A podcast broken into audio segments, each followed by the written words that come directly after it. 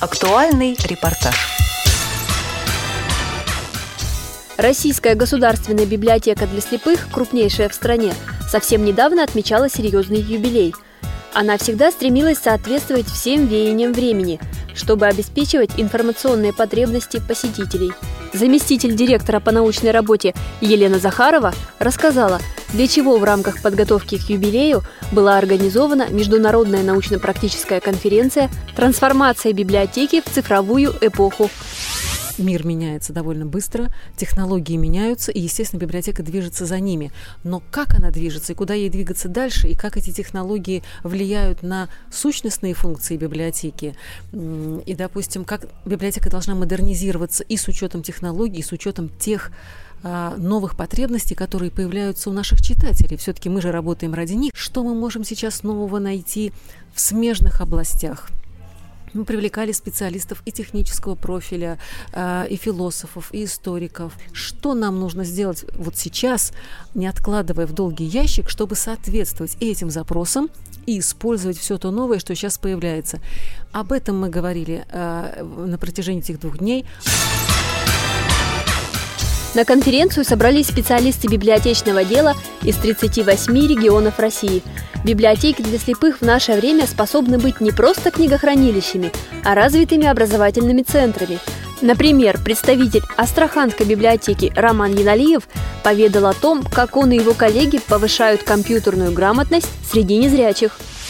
У нас, значит, а, библиотека «Центр». Мы с Натальей Викторовной, с директором, написали проект «Компьютер как средство реабилитации». Этот проект с восьмого года работает. Если вначале были как классические занятия, как в школе, уроки, то сейчас в основном это модернизируется и сейчас в виде консультаций. То есть по скайпу, по электронной почте, по телефону. Если людям не хватает э, ну, каких-то навыков, они приходят, и мы разбираем конкретно программки на рабочем месте.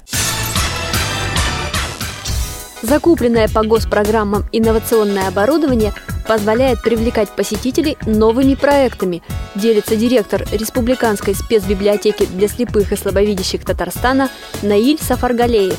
С ним удалось пообщаться в кулуарах главной российской библиотеки, когда гости праздника репетировали концертные номера. Хорошо налажено производство аудио в формате книг, как на флешках, так и на дисках, на печ печатание брайлевской, э, по брайлевской системе книг налажено на русском, на татарском языках. А также очень хорошо у нас идет работа по изданию плоскопечатной литературы для слабовидящих укрупненным шрифтом. На встрече специалистов отмечалось, что современная библиотека – это площадка для раскрытия талантов и способностей незрячих.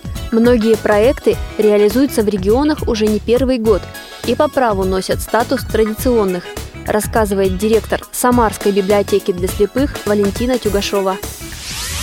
Наибольшее количество людей собирает наш летний фестиваль, э, который проводится как, как КИСИ, то есть мы сдаем тему, мы об этом уже говорили на радиовоз, мы сдаем тему, люди год к ней готовятся, используя наш библиотечный фонд. Потом по этому поводу проводится интеллектуальная игра. В 2016 году планируется мероприятие «Они прославили наш край». Это в связи со 165-летием Самарской губернии.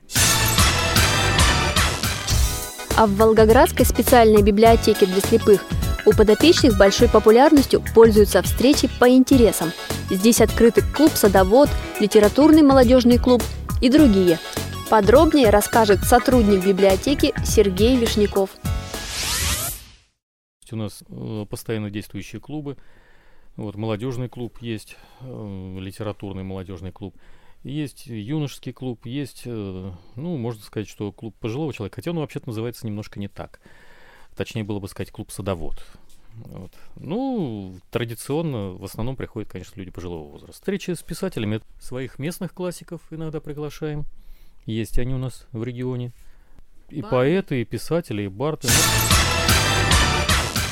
По мнению Ольги Новиковой, директора специальной областной библиотеки для слепых из Саратова, постоянно внедрять различные проекты – это, безусловно, необходимость при развитии коммуникации в среде незрячих – Но вместе с тем нельзя забывать свою главную задачу – прививать любовь к чтению.